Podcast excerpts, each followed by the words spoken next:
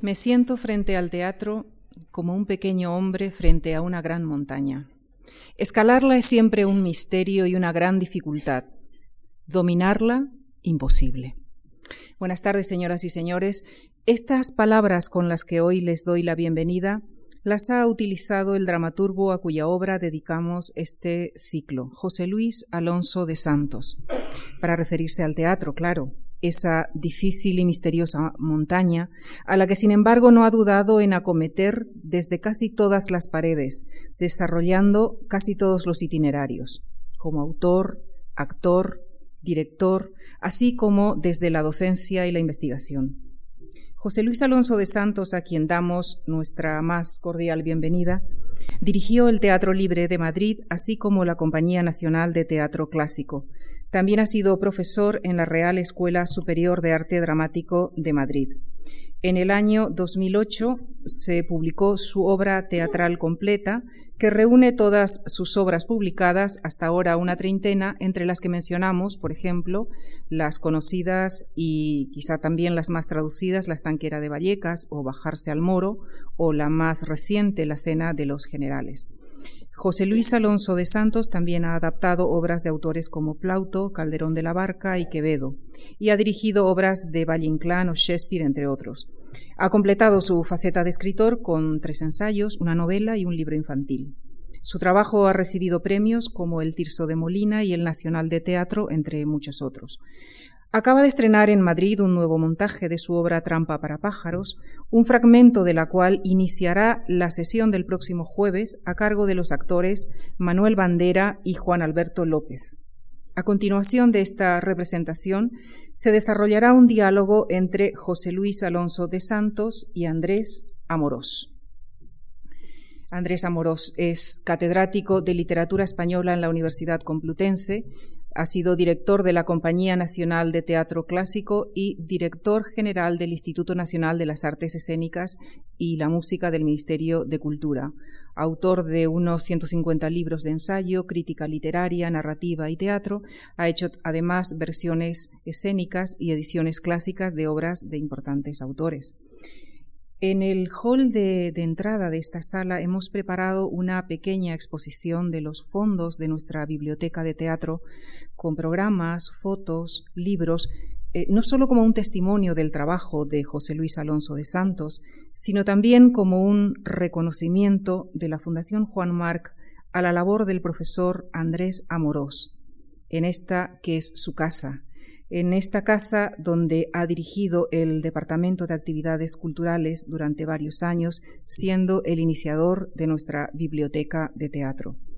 En nombre de la Fundación Juan Marc, quisiera reiterar nuestro agradecimiento a José Luis Alonso de Santos, a Andrés Amorós, a los actores Manuel Bandera y Juan Alberto López por su participación en este ciclo. Y les dejo con el autor y su obra, José Luis Alonso de Santos. Gracias. Pues buenas tardes señoras y señores, amigos, que veo caras de amigos míos, como es lógico. Si los amigos no van a oírte hablar, pues está uno perdido. Siempre que tengo la oportunidad de, hablar, de, de reflexionar, de charlar en público sobre mi actividad o sobre el teatro, sobre mis obras, pues también me doy yo la oportunidad a mí mismo de, reconsiderar las cosas que pienso y las cosas que digo, ¿no? Porque mm, después de muchos años haciendo lo mismo, esta tarde, para decirles lo que le voy a decir, doy un pequeño rodeo. Después de muchos años haciendo lo mismo, esta tarde un amigo de, mi hijo, que tiene 18 años, y me ha dicho mi hijo, un amigo mío quiere hacerte, un amigo mío quiere hacerte unas preguntas pues que venga. Y a las cinco de la tarde, mientras medio veía el debate este por la televisión, este amigo de mi hijo ha venido con su pequeño cuestionario y me ha vuelto a preguntar las cosas de siempre. ¿Qué es escribir? ¿Por qué escribo? ¿Tendríamos que leer más? ¿Somos cultos? ¿Qué es la vida? ¿Un frenesí? Etcétera, etcétera, etcétera. Y yo, he empezado a contestarle, pues como contesto muchos correos que me ponen por ordenador, los chicos de los institutos, los estudiantes de la facultad, otros colegas o yo qué sé, pues con las etiquetas, con los tópicos y con las fórmulas que tenemos para ir viviendo, ¿no? Y de pronto le he dicho, hombre, pero si te digo la verdad, no creas tú que sé muy bien qué contestarte. Y dice, ¿cómo no vas a ver? Digo, bueno, y entonces he vuelto a decirle los tópicos, tenemos todos que leer, yo escribo porque en el fondo de mi alma tengo que decir cosas y por arreglar el mundo y tal. Y de vez en cuando pensaba, ¿será verdad esto que estoy diciendo? Pero tampoco le voy a tener a este chico aquí toda la tarde ni le voy a hacer dudar. Bueno, pues le he dicho unas cuantas frases, unos cuantos tópicos, unas cuantas repeticiones. A veces cuando estamos diciendo algo, los que los profesores, los que hablamos normalmente, pensamos, esto lo habré dicho ya, porque en la tercera pregunta contestar lo que me, lo mismo que había contestado en la primera, pues no es muy alentador. ¿no? Bueno, en resumen, contestando a un chico de 18 años de por qué escribo, de qué es escribir, de qué hago aquí, qué es la cultura y qué es la vida, he dudado como para no dudar ante ustedes, ¿no? Bueno, pero esto me da la oportunidad de eso, de dudar, de reflexionar y de perderme un poco, que también es agradable perderse un poco de vez en cuando en ese bosque de, de la duda, del misterio, de las palabras. Y entonces tengo mi guion y puedo hablar con ustedes del teatro y del arte y de mi vida, como no, he escrito muchos libros, pero casi empiezo por el final. También mi hija, que está aquí, Lara, que estudia para, para filóloga y que ya está estudiando a todos los autores, me dice, papá, ¿por qué no hablas eso que te gusta a ti tanto del limón? Y, y digo, ay, se me había olvidado. Y es que últimamente, a no sé quién le expliqué, me preguntaba, ¿qué es su obra? ¿Qué es su obra? ¿Y por qué su obra? Y digo, es que cuando yo le hablo, le hablo solo de la cáscara del limón. ¿Y cómo contarle a usted lo del zumo? ¿Saben? Porque es que lo del zumo es que no sé, es que el zumo directamente no nace en el limonero, nace el limón. Pero cuando hablamos, hablamos solo de la forma del limón, de la cáscara del limón, de cómo podían ser los limones, pero lo importante es el zumo. ¿Cómo hablarle a usted de la diferencia que hay entre la cáscara del limón y el zumo del limón? ¿Cómo contarle la diferencia que hay entre las anécdotas de mis obras y de lo que yo quiero hablar en mis obras? ¿Cómo diferenciar entre lo que es dialogar con, la gente a través del teatro de uno, de las obras que escribimos y de la sensación real que tiene uno de querer coger a cada uno de los espectadores de la mano y meterles en el oscuro corazón del bosque, que es el título de la obra última mía que se empieza a ensayar ahora, porque de eso se trata, ¿no? De que vivimos en una porción de la isla que conocemos dando vueltas y vueltas en el mismo territorio y de vez en cuando el arte, la literatura, algunas religiones, algunos misterios, algunos valores, algunos pensamientos, algunos amores, y hasta algunas enfermedades nos permiten meternos en el oscuro corazón del bosque. Es decir, entrar en el territorio donde todos los mapas son falsos. A lo largo de mi vida he trabajado como profesor, como pedagogo, he escrito manuales, y como dicen mis hijos, papá, que no se sabe tú el manual le suspenden, pues sí, pero no tengo yo la culpa. Eso es, yo lo he hecho con buena voluntad y luego al que no se sabe la lección 13 le suspenden, ¿no? Aunque la lección 13 es solo otra vez la cáscara del limón. Pues me he movido toda la vida en ese mundo del conocimiento que es ser profesor, del conocimiento necesario, porque si vas a los alumnos y les dices el primer día de clase, no sé nada, iros para casa, pues se enfadan, con razón. Dicen, bueno, sí, pero díganos algo más, ¿no? Y del misterio del Creador. Y dentro de ese misterio he procurado resolver problemas, porque cuando he escrito, cuando he dirigido, cuando me he enfrentado a una tarea escénica, sé que a los actores, sé que a los demás del equipo y sé que luego al público hay que darle la comida cocinada, hay que darle los problemas resueltos, hay que no comunicarles toda tu angustia, toda tu ansiedad, todo tu misterio de vivir y todo las crisis filosóficas de tu cabeza porque entonces les vuelves locos y, y, acabas en el psiquiátrico en vez de haciendo una obra de teatro. Entonces, uno de los grandes problemas de mi vida es, sospecho que la de todo creador y todo escritor, que cuando te sientas a escribir lo quieres contar todo y que no, no es posible. Es más, es ingenuo, es más, es tonto, es más, es agobiante, ¿no? y que tienes que ir eliminando, eliminando, eliminando, eliminando y para poder eliminar hay que hacerlo primero esa de la deconstrucción del yo, eso que suena tan cursi, tan exageradamente cultural. Es decir, quitar tu orgullo, quitar tu vanidad, quitar tu ansia de demostrar a los demás lo listo que eres.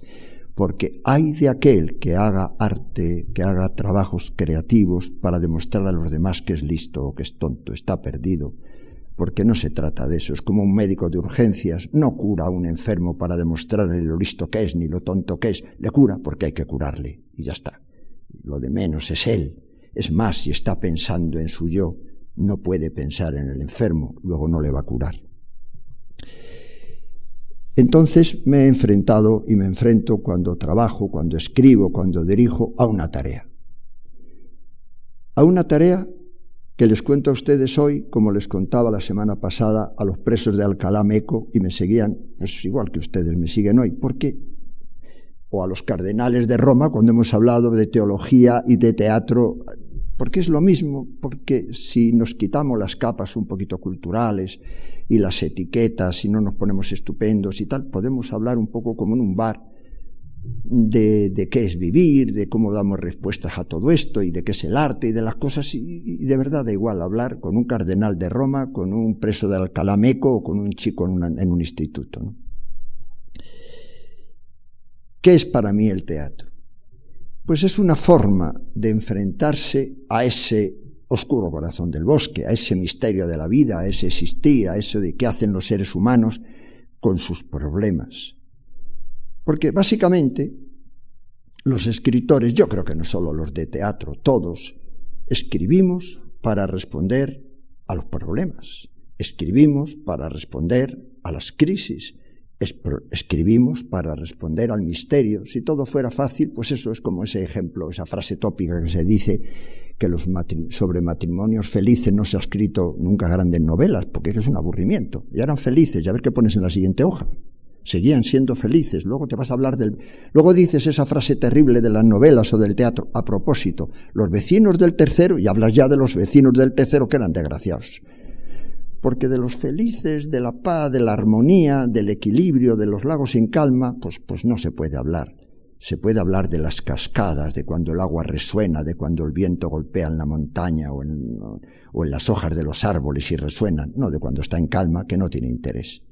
Es decir, hablamos del sufrimiento, hablamos de las crisis, hablamos de los problemas sin solución, de esos problemas y de esas contradicciones que nos tenemos que ir acostumbrando a vivir en la vida con un gran desgarro.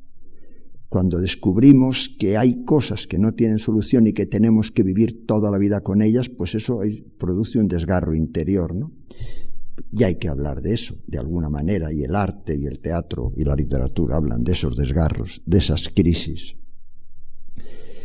En algunos libros que he escrito digo que yo generalmente separo mis obras en tres grandes bloques y yo creo que todos los autores también. A veces procuramos meter un poco de todo, pero el teatro y tal vez otras muchas cosas más que el teatro, pero para referirme a mi terreno, yo creo que siempre es, si es que es teatro, si es que merece la pena catalogarlo dentro de, ese medio de comunicación artística, o es grito frente al muro, o es reflexión sobre la existencia, o es un jardín para el espíritu.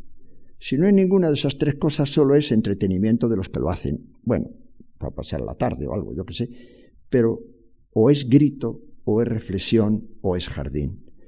Entonces, cuando escribo, escribo o para gritar, o para reflexionar, o para meterme yo y meter a los que me acompañan en un jardín para el espíritu en un lugar de belleza, de armonía y donde huelan las rosas y canten los ruiseñores y suenen los violines. A veces hay obras que lo tienen todo, que son a la vez grito, reflexión y jardín, pero con que tengan una de las tres cosas ya no es poco. ¿Y qué contamos con esos gritos, con esas reflexiones y con esos jardines? Pues contamos eso.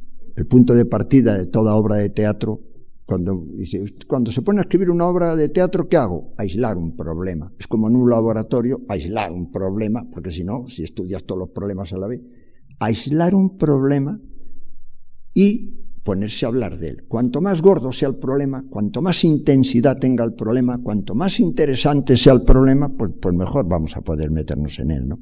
Cuanto más me interese a mí, más le va a interesar al público. Si a mí no me interesa, ¿por qué le va a interesar a los demás, no? Entonces, yo creo que el punto clave de la literatura, y sobre todo del teatro, es el enorme atractivo que tiene que sea tan difícil vivir y por eso sea tan bonito vivir porque es difícil. Es una contradicción ahí, ah, lo difícil que es el amor, lo difícil que es la salud, lo difícil que es la dignidad, lo difícil que es eso, no, que no tener un yo que no que te aplaste, lo difícil que es querer hacer cosas pero no por estúpida vanidad, sino para ayudar a los demás, el sentido del prójimo, lo difícil que es todo eso, ¿no? Hay una metáfora muy bonita que yo he empleado en algunas veces en mis manuales también, que es esa metáfora que habla de ella Antonio Machado en Juan de Mairena y viene de Kant, que es tan bonita y que yo creo que explica mucho, ¿no? Esa de que eh, sueña la paloma cuando nota la resistencia del aire en las alas que volaría mejor en el vacío. Soñamos los seres humanos cuando notamos la resistencia terrible de la vida que volaríamos mejor sin resistencia no volaríamos. ¿no? Y nosotros contamos que nuestros personajes tienen una feroz resistencia del aire en las alas, y esa lucha por vencer ese aire es lo que les hace ser personajes. Son personajes por cómo se enfrentan al viento. Son personajes por cómo vuelan contra el viento. Son personajes por cómo disfrutan volando contra el viento y, destrozándose contra el viento. ¿no? en esa lucha contra el viento feroz que no te deja mover las alas y que a la vez, gracias a él, mueves las alas. Esa resistencia del aire en las alas es la resistencia que tiene Edipo, que tiene Hamlet, que tiene Romeo y Julieta, que tienen los personajes de mis obras. Empiezan a vivir y notan el viento que les aplasta, notan la tempestad, notan, notan el volcán, notan la vida, mm, el fuego con toda su fuerza, ¿no? Y tienen que enfrentarse a ese statu quo. Todo personaje que es un personaje grande se enfrenta a la situación establecida, se enfrenta a ese muro, lucha con él, y si no puede vencerle, canta, grita, hace poesía, ama, responde ante el muro, ¿no? Cuento muchas veces en los institutos, porque a los chicos les gusta mucho ese ejemplo, y para explicarles el conflicto de las obras de teatro, digo, mira, cuando pongan algún examen, contar que Romeo y Julieta y todos los personajes de las obras de teatro, os pongan la que os pongan, existen porque les dicen que no. Si no, pues no existirían. Es decir, una obra de teatro es el desarrollo de un no. Si Romeo y Julieta sale Romeo, sale Julieta, te quiero yo a ti también, y los padres dicen nos ponemos un piso, se acaba la obra en dos minutos. Y la gente saldría diciendo, pues era un rollo, si nos han puesto un piso. Bueno, el problema sería luego cómo pagar el piso, pero esa ya es otra obra, ¿no? Luego la hipoteca y tal, luego ya sería un lío, pero sería otra obra. Si Romeo y Julieta dicen te quiero, yo a ti también, los padres dicen de ninguna manera y dice Julieta, pues me busco otro novio, es una pasota así, pues tampoco hay obra, ¿no? Para que haya obra tiene que haber unos nos, alguien que dice no, unos noes, alguien no y un cabezón. Alguien dice no y alguien dice lo veremos. Y dice el público, pues vamos a verlo. ¿eh? y ya la gente se acopla, se sienta en su butaca, se pone cómoda y se pone a ver el desarrollo del no. Y a partir de que se empieza a interesar por el no, surge una característica humana que permite que los escritores no estemos en el paro, ¿no? que es la curiosidad a partir de que se ha despertado una curiosidad, el ser humano, que alguien le diga a alguien, mira, te voy a contar algo, vino el vecino y le dijo, y ella le dijo, bueno, mañana me voy, y dice, bueno, ¿y qué pasó? O sea, el otro quiere saber qué pasó. Enseguida que se despierta un conflicto, una colisión, una batalla o tal, uno quiere saber, bueno, ¿y qué? ¿Y qué pasó? Si no hay crisis, si no hay no, da igual. Pero el no y el otro lo veremos, pues vamos a verlo, pues este hace, pues este otro hace, despierta en el espectador, en el oyente, en el otro, el factor humano sorprendente del imaginario de la curiosidad que abre mundos, porque el imaginario del ser humano a partir de ahí empieza a inventar caminos, empieza a ser escritor, Empieza a pensar, a lo mejor se casa, a lo mejor no se casa, a lo mejor se va con este. Empieza a escribir él posibles desarrollos de la novela, posibles desarrollos de la obra de teatro. Luego va viendo que se confirma o no se confirma lo que decide, ¿no? Yo cuando veo las películas de televisión, no tal veces con mis hijos, a los dos minutos le cuento todo lo que va a pasar. Porque ya lo veo. Digo, este se va a... No me lo cuentes, papá. Digo, pues es que lo que me divierte es imaginarme. A veces me despista el escritor, pocas, ¿no? Pero lo que interesa es se casará, no se casará, le matará, no le matará, encontrará trabajo, será feliz, será desgraciado. Es decir, que toda esa peripecia humana conduce a sentimientos, si no, ¿por qué nos iba a interesar? Nos interesa porque hace gozar o sufrir, nos interesa porque surge lo emocional. Cuando no hay emociones, pues aquello es, pues es como un bolígrafo, pues nada, pero es que los conflictos, el que se gane, el que se pierda, el que la gente ame, el que la gente sufra, hace que salga en nosotros, que nuestra piel se ponga de fiesta, se ponga de emoción. Y cuando aparece la emoción es cuando nos sentimos vivos. El resto es la rutina de la vida. ¿Qué hacemos los escritores? Buscando esa emoción, buscando esos conflictos, buscando esos personajes, Sabemos que para que aparezcan tenemos que encontrar las fórmulas mágicas. Esto es como el investigador, no vale todo, vale lo que vale, lo que no vale, pues no vale. Claro, cuando alguien me dice, voy a hacer esta obra de teatro, voy a escribir esto, ¿puedo? Yo le digo, sí, poder se puede todo. Yo le digo, hazme otra pregunta, ¿va a salir bien? Y esa es la que ya no sé. Pero por poder se puede hacer todo en esta vida, pero que salga bien, la cosa empieza a complicarse. ¿Qué quiere decir bien?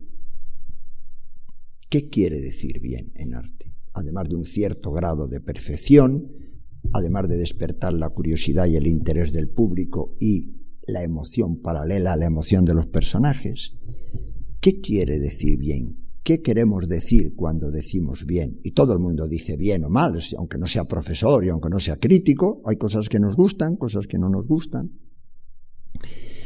Pues cuando éramos pequeños nos contaban el cuento de Alibaba, ustedes recordarán o lo han contado, que Alibaba se ponía con su cuñado delante de la cueva y decía, ábrete sésamo, sésamo, ábrete, y la piedra se movía y se encontraba el tesoro.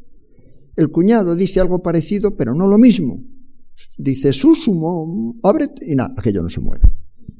Era parecido, pero no era mágico. Hay palabras que son mágicas, mueven las piedras y uno encuentra el tesoro y hay palabras que no lo son. ¿Cuáles son las palabras mágicas? Las que llegan al corazón de los otros. ¿Cuáles son las palabras que no son mágicas? Las que no llegan al corazón de los otros. ¿Qué queremos los escritores? Pues como las palabras de las religiones para los creyentes, que tengan trascendencia, que tengan magia, que tengan contacto con algo, con el más allá, con la emoción, con las viejas verdades del corazón, con el espíritu, con algo que no sea palabras, palabras, palabras, que no sea hablar por hablar, que sean semillas de las que salgan plantas o flores. Entonces buscamos los escritores, con nuestras obsesiones, con nuestras convicciones y con nuestra formación, encontrar las palabras mágicas que nos permitan comunicarlos con los otros, traspasar emociones con los otros, relacionarnos hablar con sinceridad con los otros, quitarnos la rutina y encontrar el camino a ese oscuro corazón del bosque, a lo auténtico. Y todo eso recordando que el arte tiene su propio ámbito, que las palabras acercan a los seres humanos a un ámbito que es diferente al de la vida normal. En la vida normal las cosas tienen una dimensión, en el arte, en el teatro, en la literatura tienen otra. Lo que sirve en la vida normal para unas cosas, en el teatro no es lo mismo. No es un problema de estilos, que eso es otra cosa.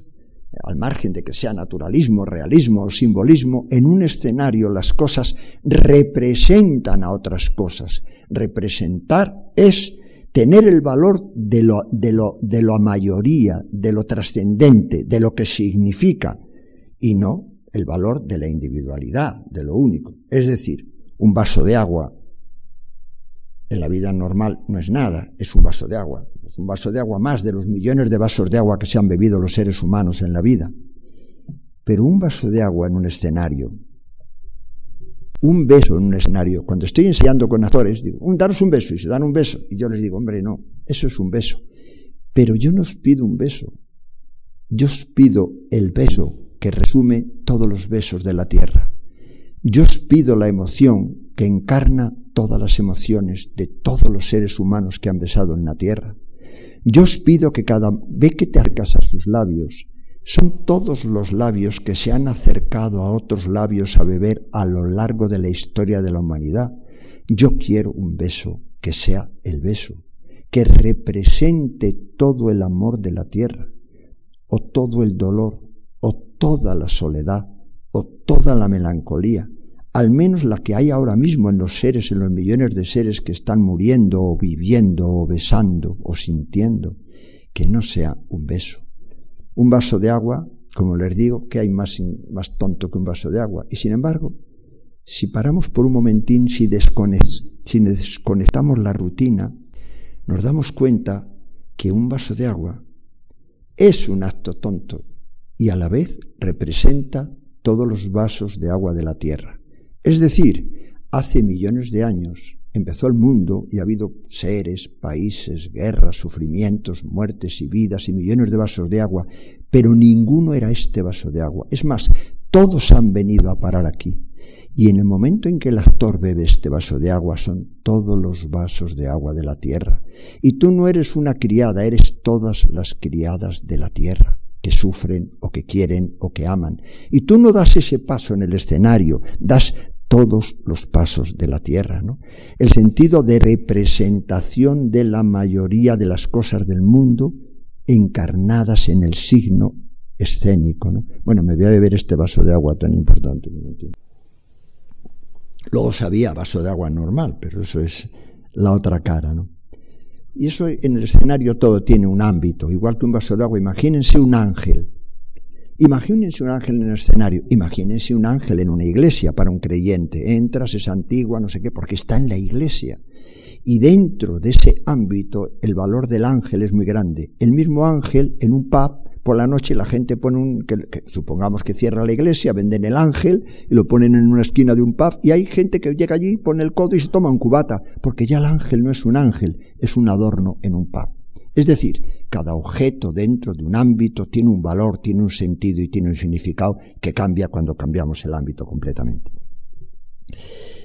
¿Y por qué ese intento desesperado de resonar, de encontrarle valor de ámbito a las cosas elementales?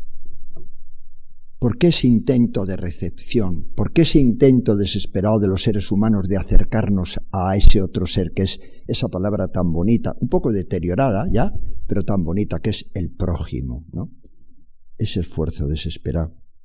Y ese equívoco, equívoco tan grande que hay siempre en el mundo del teatro entre comunicación y concesión.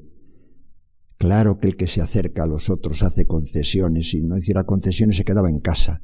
Hace lo que haga falta para comunicarse, porque necesita conectar con el prójimo, porque necesita bajar y encontrarse con cada uno de los espectadores, porque necesita darles todo el agua que tiene que ha preparado para ellos, porque es un cocinero que claro que ha preparado una inmensa cocina y una inmensa comida durante toda su vida y no lo ha hecho para comérselo él, porque cada vez que lo dice alguien de teatro o un creador que él lo hace para sí mismo, ustedes saben que miente, son solo palabras.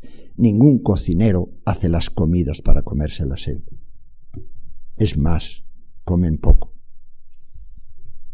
Buscamos a la vez hacerlo todo eso con un cierto, con un cierto nivel de calidad, con un cierto nivel de perfección. En mis clases, cuando he dado clase, con mis alumnos, con mis actores, siempre empezamos a discutir el tema de la comodidad.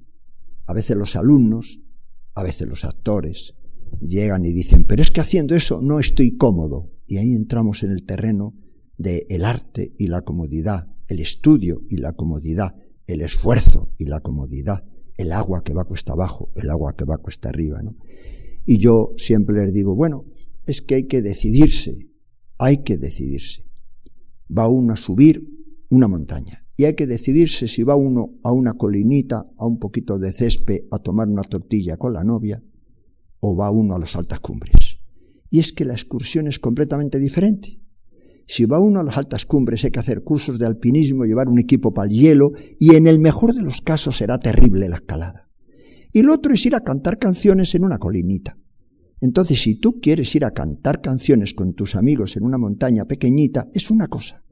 Y si quieres escalar las altas cumbres, tienes que saber que va a ser duro, solitario, confuso, tarea de toda una vida y que además generalmente la única recompensa que hay es que cuando has subido arriba luego hay que bajar, que también suele ser bastante difícil.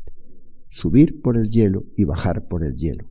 Y hay muchos alumnos y muchos actores que en ese momento te dicen, ¿y todo eso para qué? Digo, tiene usted razón. Esta, usted se ha dado la respuesta. Algunos lo hacen y la mayoría no lo hacen ni falta que hace, porque si fueran todos a escalar las altas cumbres la humanidad sería terrible. Algunos pocos dedican su vida entera a subir a una montaña y se dejan las manos en el hielo y los pies y el alma. ¿Y por qué suben? Porque quieren escalar a las altas cumbres, no a las pequeñas cumbres. Ese ansia de perfección, tan difícil de explicar y que el que lo tiene ya no le deja vivir. ¿no?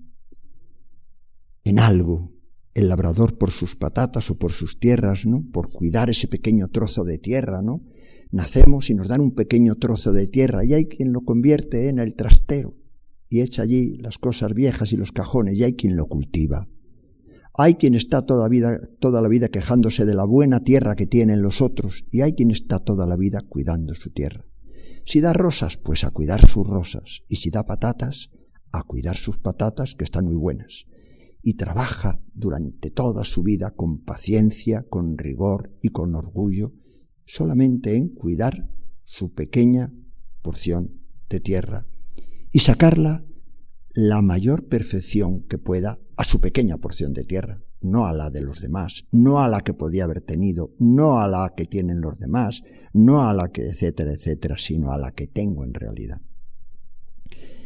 Hay una historia que me contaron una vez y que luego yo he fantaseado como todos los escritores, que se reúnen los antiguos. Era una historia antigua, cuando había ovejas. Yo creo que ahora las ovejas ya están en... No hay, ¿no? Son de cartón. Debe haber porque tenemos pero no, no hay rebaños y eso es como cuando éramos pequeños, pero habrá en algún sitio. Y había perros, bueno, pero ahora ya no hay piedras porque se llamarán por el móvil los perros, pero antes los pastores tiraban las piedras para que los perros recogieran a las ovejas y los pastores eran expertos en tirar piedras lejos para que los perros recogieran a las ovejas que se extraviaban. Y hubo un concurso mundial de tirar piedras de los pastores y lo celebraron en un lugar, en una montaña, al atardecer con la salida de la luna. Entonces se reunieron los pastores que mejor tiraban las piedras del mundo a ver quién quedaba el campeón de tirar piedras. tiró uno, tiró otro, tiró otro y hubo uno que quedó el campeón del mundo, el mejor. Y estaba allí el hombre en un rincón triste y amargado y sin darle mucha importancia. Y fueron varios a decirle, pero ¿por qué estás tan triste y tan apagado aquí? Dice, es que he tirado muy mal. Y dicen, pero si has quedado el campeón del mundo. Y dice, pero, pero si has llegado lejísimos con la piedra. Y dice, sí, pero yo tiraba la luna.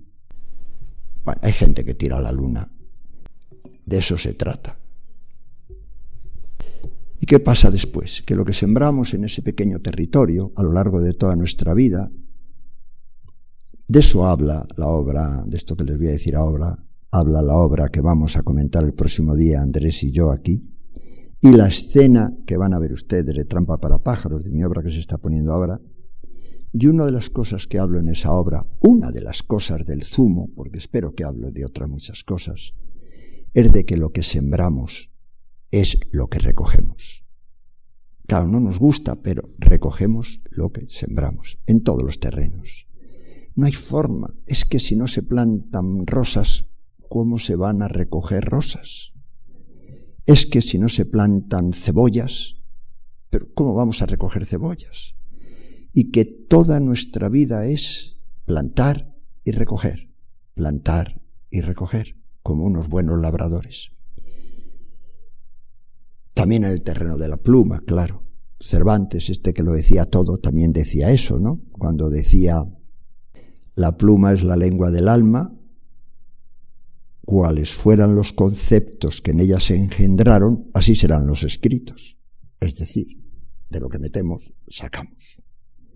Cuáles fueran los conceptos que metemos, así son los escritos que sacamos. Pues es que cuando me dicen los alumnos, ¿qué hago para escribir bien?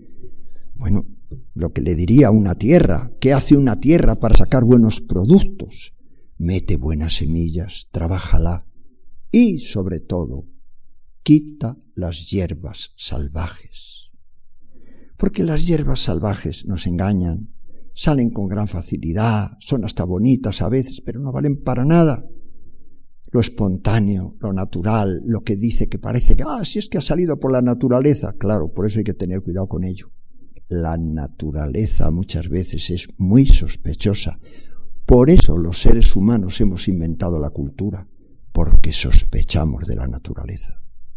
Entonces, si sembramos, dice, amor, es decir, dice, ah, es que sembrar amor es muy difícil. Es decir, si somos amables, porque las palabras son muy fáciles, amable. Hay gente que es amable y hay gente, es como, hay cosas que son comestibles y hay cosas que no son comestibles.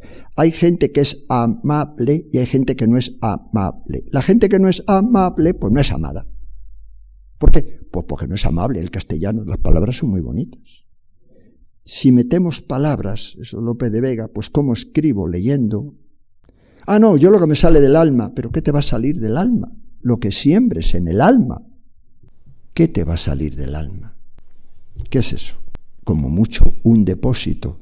Tú depositas y crece lo que deposites claro, otro de los eternos y preciosos temas del teatro, de la tragedia griega y de nuestro gran teatro del siglo de oro, el corto y largo plazo. Hay cosechas de corto plazo, hay cosechas de largo plazo. Hay que ir descubriendo en la vida qué sembramos para recoger mañana, qué sembramos para recoger dentro de un año, qué sembramos para recoger toda la vida. Errores, crisis, la dificultad de vivir, perderse en ese laberinto, pelear, pelear con lo de fuera, pelear con lo de dentro, descubrir lenguajes. Los personajes, y con ello las personas, nos hacemos en función de nuestros lenguajes. Somos lo que hablamos, claro. ¿Saben eso tan bonito de que los, los, los personajes de Shakespeare se descubren a sí mismos al oírse? Hamle descubre que es Hamle cuando se oye hablar. Claro. Dice ser o no ser, dice, toma lo que he dicho. O sea, claro. A partir de ahí has dicho ser o no ser, no hay vuelta atrás. Tus palabras te crean, tus palabras te construyen, tus palabras te transforman, ¿no? Cuando empezamos una obra de teatro, Dicen, ¿qué pasa, por ejemplo, a veces los alumnos con bajarse al moro? Pues que al final, esos chiquitos, una anécdota, la cáscara del limón, que viven en un piso y que quieren huir de la vida normal y que son bohemios y juguetones y traviesos y que quieren descubrir un mundo nuevo, al principio todos hablan igual, pero dadas las dificultades de la vida que les surgen en la obra, cada uno elige un lenguaje. Y cuando eligen un lenguaje, eligen un traje. Porque igual que las chaquetas se cambian, las palabras no. Y cuando vas adquiriendo lenguaje, se te va pegando a la piel. Y es como la máscara de hierro. Las palabras construyen nuestra personalidad. No nuestra personalidad construye nuestras palabras. Luego las pequeñas cosas como los géneros, bueno, a veces escribimos en diferentes géneros, los estilos, la historia del arte, a veces nos vamos más por un tipo de lenguaje y a veces por otro, a veces construimos un tipo de mundo, a veces construimos otro tipo de mundo, jugamos, el escenario es un sitio mágico, es como somos como niños, yo me paso siempre de una obra al estilo contrario, eh, de cuando hago trampa, ustedes pueden bajarse al muro y dicen, pero esto que tiene que ver con trampa para pájaros, ahora van vamos a estrenar entre poco en Madrid la cena los generales, otro mundo, eso, el oscuro corazón del bosque, la que estoy escribiendo ahora, me voy, construyo como puzzler, como mundos, con personajes, con lenguajes, con crisis, y también, claro, con decisiones estilísticas, qué género, qué estilo, qué lenguaje, qué vía y qué limitación. Crear algo es limitarse. Si no me limito, no me limito cuando pienso en general. En cuando me empiezo a meter en una obra, empiezo a limitarme, a limitarme, a limitarme, a limitarme. Y voy descubriendo todo lo que no puedo hacer. Y cada palabra que pongo me marca todo lo que tengo que quitar de lo anterior. Claro, por ejemplo, si un personaje dice una palabra en el tercer acto, no la puede haber dicho en el primero. Entonces, si la he dicho en el primero, ¿qué, ha cambiado para decirla ahora en el tercero?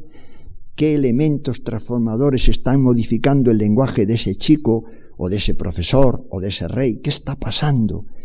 Entonces tengo que descubrir cuál es su camino cuando voy descubriendo cuáles son sus palabras, como el pintor descubre cuáles son sus trazos y cuáles son sus colores. Cada palabra es un calor, un color, un camino, un mundo, una vivencia. Y siempre, claro está, un poco perdidos. Eh, a veces me he encontrado con, con escritores que han, me decía un, director de cine y guionista, digo, ¿no te ha salido esa historia y tal? Me preguntó, ¿qué te parece? Digo, mal, tal. Dice, pues lo he hecho por tu libro. Digo, por, por no haberlo hecho. A veces yo mismo, dice, pues he hecho exactamente todo lo que me decías. Bueno, es que no hay que hacer tampoco exactamente todo lo que dices, ¿no? Hay como unas normas, hay como una vía, hay como un margen, hay como unas reglas, y luego y luego, y luego hay que romper el mapa, eso hay que, hay, es eso, pero no es eso. Si pudiéramos dar la fórmula exacta, es, podemos decir lo que no es, podemos marcar unas reglas en el lenguaje, podemos decir que hay que empezar por un conflicto, que hay que desarrollar unos personajes, que hay que llegar, claro está, con todo eso a algún sitio porque escribimos para fantasear un mundo imaginario, pero luego hay que llevarlo a algún sitio, sino para qué escribimos, ¿no? Fíjense ustedes esa obra tan bonita de Julio César, cuando Marco Antonio, que, que, en el cine lo hacía Marlon Brandon, por si alguien no ha leído la obra, pero en el cine es genial, Marlon Brandon, y dice, ciudadanos, con el cadáver de Julio César allí, ciudadanos, paraos escucharme, y para el pueblo de Roma, Marco Antonio, para el pueblo de Roma, como se para en una representación teatral al pueblo, al público para decirle algo, porque si no, ¿para qué se le lleva allí? Se le para y se le habla para decirle algo. Y dice, pues yo no sé qué decirle. Bueno, pues no le pares. Es tonto parar a la gente, venir, venir, agruparos, os tengo algo muy importante que decir. No sé qué deciros. Pues, pues, pues, pues no habernos llamado. Entonces, mm, Marco Antonio les llama para defender sus valores. Lo hace con habilidad, lo hace con estrategia, lo hace con conflictos, pero en el fondo, ¿qué hay detrás del discurso de Marco Antonio al pueblo de Roma? Valores filosóficos, verdades en las que él cree. ¿Qué hay detrás de la obra de Shakespeare que escribe el personaje de Marco Antonio hablando al pueblo de Roma? Inevitablemente valores, creencias, filosofía, idea de la vida, idea del mundo, idea del ser. Es decir, hasta en la obra más ingenua hay tres dimensiones. Y no puede ser que no las haya. Una, un mundo imaginario, lo que ha inventado el autor. Ha inventado algo, si no, es imposible que cuente algo. Un mundo imaginario que puede ser más rico, más pobre, más complejo, más interesante. Hay algunos autores que tienen un mundo imaginario mucho más fantástico, otros menos fantástico, pero todos tienen un mundo imaginario, si no, no escribirían y que no es muy difícil. Yo creo que casi todos los seres humanos tenemos un mundo imaginario y casi todos los seres humanos podrían escribir una historia esta noche, en ese aspecto de mundo imaginario, de mundo que imagina, de otras posibilidades, ese y si ¿Y si yo estoy esperando el autobús y vienen los marcianos? ¿Y si me caso con esta persona que está escuchando la conferencia a mi lado? ¿Y si, y si ese mundo imaginario que nos hace creer? ¿O y si nos hacemos un análisis y estamos pensando, ¿y si tengo cáncer? ¿Y si no? Bueno, nos da la semana hasta que nos dan los resultados el mundo imaginario, ustedes saben, ¿no? Que a veces luego no es ni imaginario, ¿no? Que lo sería lo peor. Pero que esos mundos imaginarios nos permiten vivir otras vidas, otras imaginarias, eso lo tenemos todos.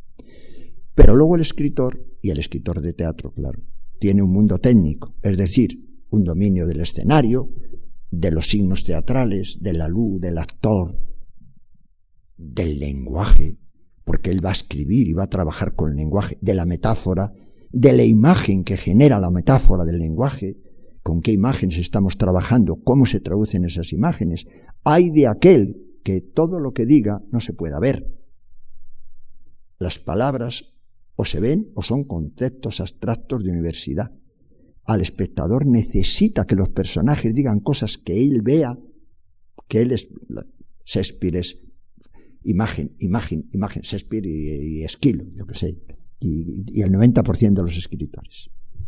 Es decir, un mundo imaginario para imaginar, un mundo técnico para dotar a eso imaginado de un lenguaje lleno de imágenes, otra vez, para que lo imaginado se transforme en imágenes por medio del lenguaje en la mente del espectador.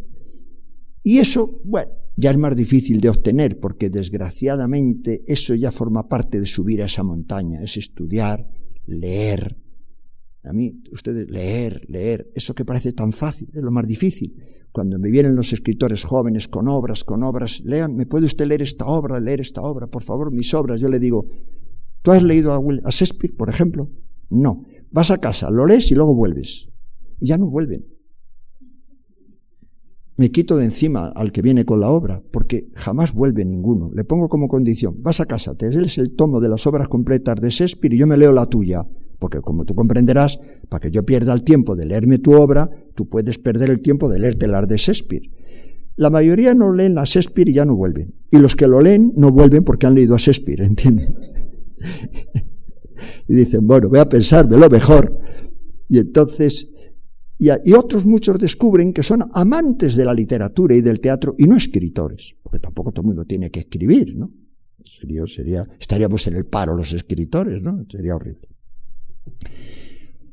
Bueno, a base de leer, a base de buscar a los maestros, a base de descubrir lo que es y lo que no, las palabras mágicas, lo que vale, lo que no vale, dónde está el intento de, del tonto del creador de, decir lo listo que es a los demás y dónde es lo necesario.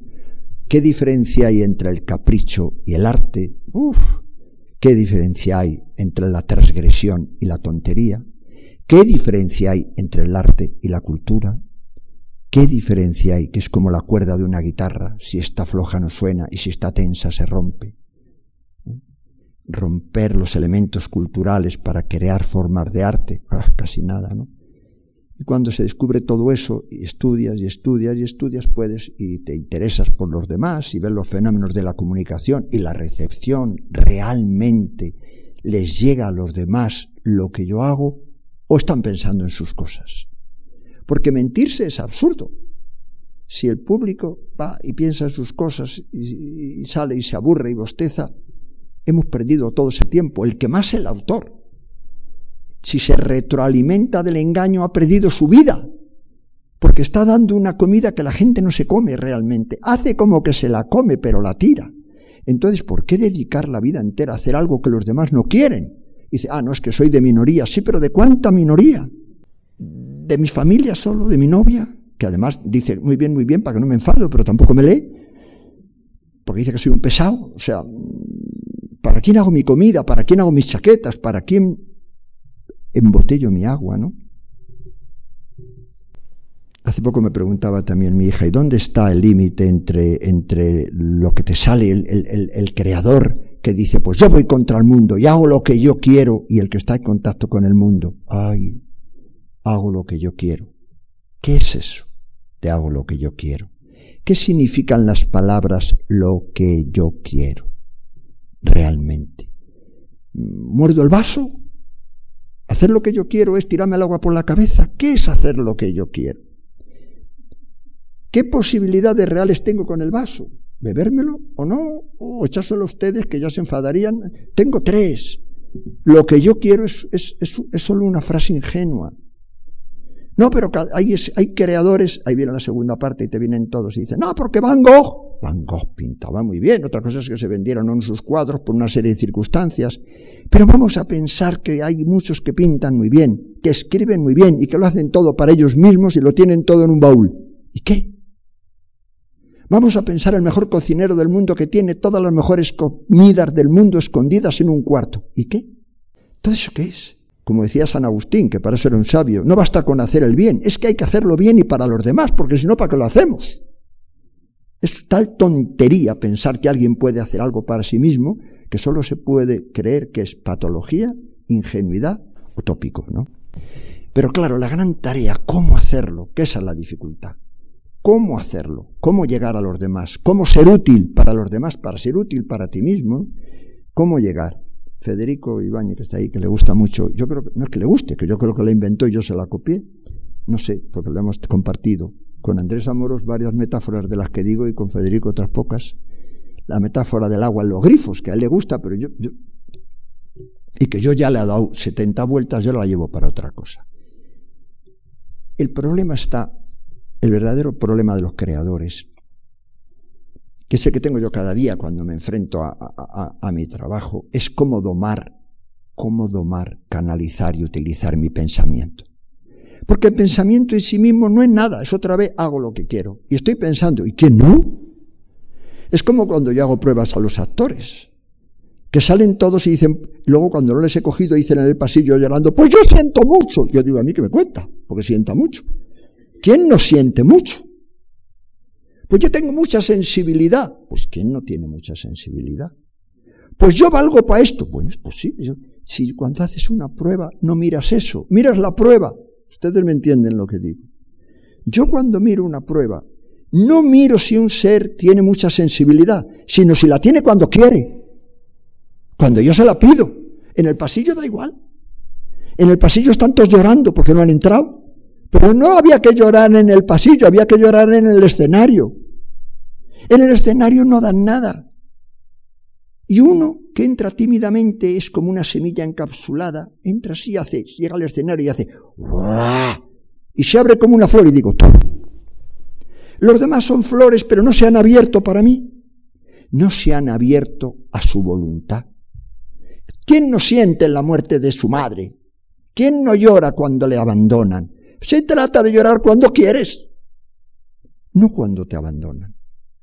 Es decir, el agua, y ahí vamos a la metáfora del agua, y yo creo que es la gran tarea humana. Tardaron siglos los seres humanos en meter el agua de los lagos, el agua de los ríos en los grifos. Qué gran tarea humana. Tanta gente habrá estado mirando el fuego y discutiendo o haciendo guerras o, o quejándose por todo, y unos pocos, a lo largo de la humanidad, metieron el agua en los grifos. Ay, si pudiéramos reunir a esos pocos, a los que metieron los productos químicos para que no se estropeara, a los que inventaron las cañerías. Ahora vamos a nuestra casa, hacemos así, abrimos el agua, abrimos los grifos. Lo que le ha costado a la humanidad meter el agua en los grifos. La gente se ha muerto por el agua mucho más que por nada. Durante generaciones y generaciones eran todos muy listos, pero no había agua. Bueno, en la humanidad con un esfuerzo tremendo, consiguió meter el agua desorganizada, caótica, dispersa y difusa en los grifos, para que esté a disposición nuestra cuando queramos y como queramos. ¡Qué maravilla! Bueno, esa es la gran tarea humana con el pensamiento. El pensamiento es agua desorganizada. Y con nuestro estudio, con nuestro esfuerzo, con nuestra búsqueda, tenemos que canalizarlo y tenemos que meterlo en un grifo para que sea útil, porque si no, no nos vale para nada. Para que el pintor pinte mejor, para que el médico sea mejor médico, para que el profesor enseñe simplificando cosas muy complejas, para que el artista cree y comunique cosas misteriosas, es decir, metamos la creación, el pensamiento, el misterio, todos los grandes elementos de la historia de la humanidad en pequeños tubos canalizables que vayan a unos grifos que nos permitan usarlos cuando queremos. Cuando yo era joven, me venía una idea a las cuatro de la mañana, me levantaba y me ponía a escribir como loco. Durante toda mi vida, luego ya cultivé que escribo cuando quiero. No cuando me viene la musa, ¿qué es eso? Escribo cuando tengo el rato que he decidido escribir. Y he pasado toda mi vida peleando con mi pensamiento. Tengo las imágenes cuando quiero tenerlas, no cuando quieren ellas. no la noche que me da la luna y estoy enamorado, sino cuando decido ahora voy a trabajar de 5 a 7. Porque si no, estoy cayendo en una trampa ingenua. Soy una persona que canaliza su sensibilidad, su formación, sus obsesiones y sus convicciones en un grifo para realizar mi tarea. Luego mi tarea será, según mi terreno, o patatas o rosas. Para algunos rosas, para otros patatas y para otros no habrá merecido la pena y para otros sí, pero es mi tarea y la quiero realizar con la mayor honestidad, con la mayor dignidad y con la mayor sencillez y con la mayor seriedad que pueda en mi vida. Y nada más, me dijeron que tenía que hablar una hora, he hablado una hora y también yo creo que uno de los elementos esenciales del arte y de la comunicación y de todo es la economía. Las cosas